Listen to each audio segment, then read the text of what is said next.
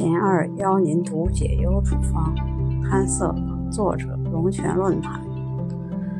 世人都晓身先好，只有娇妻忘不了。君生日说恩情，君死又随人去了。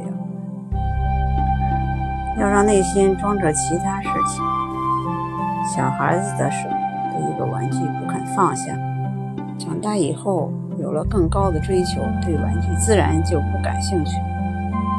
如果人的内心有更清净、更高远的追求，心思也就不会总是单注在食色之上。最根本的是要有更高的志向，心里不要只装着这点肤浅的欲望，多亲近积极向上的朋友，多去清静的环境。少接触那些刺激人的生活环境，断除烦恼的助缘。